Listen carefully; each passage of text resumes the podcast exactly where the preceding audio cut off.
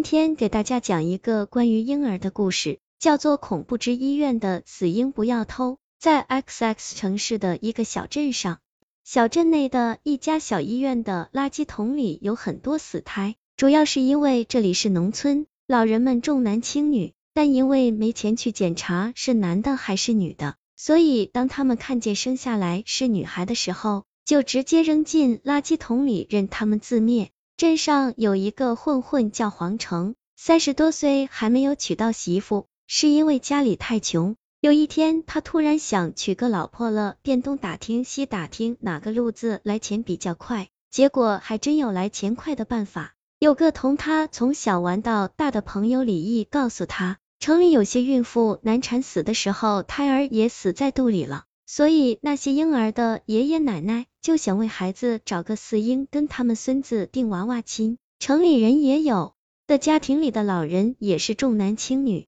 所以才会只给男孩办这种事。黄成听李毅说完后，脸色也有点紧张。他说着，这样是不是有点不好啊？毕竟是丧事，会不会折寿啊？李毅说，这毕竟是有损阴德的。不过你都三十好几了。人生一半都过去了，如果还没有老婆的话，岂不是多可惜啊？黄成想想也是，自己一半的人生都过去了，还在不在乎折寿干嘛呢？于是他问李毅：“你怎么知道这个的？该不会是……”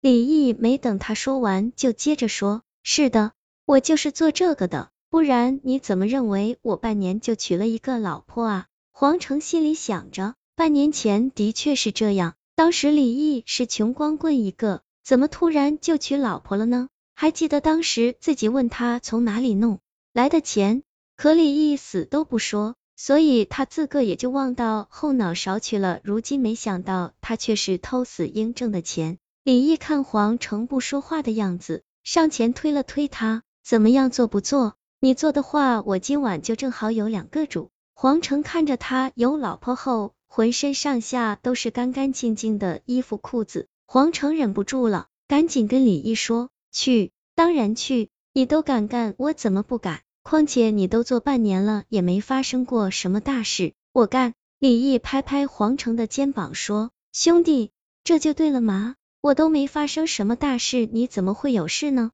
昨天我收到两个主的话，两家分别各要一个女的死婴，今晚我们各偷一个。”嗯。黄成点了点头，然后和李毅商量好时间地点，便分别回家了。到了晚上，他们一块到镇上那家小医院围墙下，两人翻了进去，便去寻找死婴了。夜晚的医院格外渗人，他们也没敢东张西望，便开始找死婴。黄成发现不远处的垃圾桶有很多女婴，他便随手用袋子装了一个。李毅看见堆成小山的女婴尸体。也随意用袋子装了一个，然后就小心翼翼的和黄成一块离开。这时医院里传来悲伤的声音：“我们家里人抛弃我们，害我们活活饿死，你们两个竟然还想拿我们去卖，我们要杀了你们！”黄成和李毅顿时愣住，这听着明明就是小孩的哭声啊！但是都这么晚了，谁家婴儿还在医院逗留呢？黄成紧紧抓着李毅的一只胳膊，颤抖的说道。怎么会有孩子的哭声？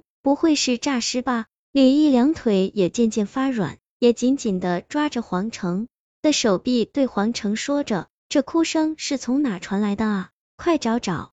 不用找了，我们就在你们怀里呢。”悲伤的声音继续说着。黄成和李毅听了，赶紧低头看各自怀里装婴儿的袋子。此时他们怀里的婴儿笑得很是诡异。黄成牙齿打架的对李毅说。这不会是鬼婴成精了吧？快逃啊！死婴哪里会让他们逃？顿时，垃圾桶里全部的死婴突然睁开眼睛，张开锋利的牙齿，冷笑着对他们说：“你们是第两百八十个偷婴儿的贼了！”死婴们说完，顿时朝他们扑去。李毅临死之前看见以前偷的那些死婴，现在全部朝他飞过来。李毅闭上了眼睛，他知道偷死婴已经是犯罪了。而且他还乱给死婴做搭桥，他知道他终究不会有好下场的。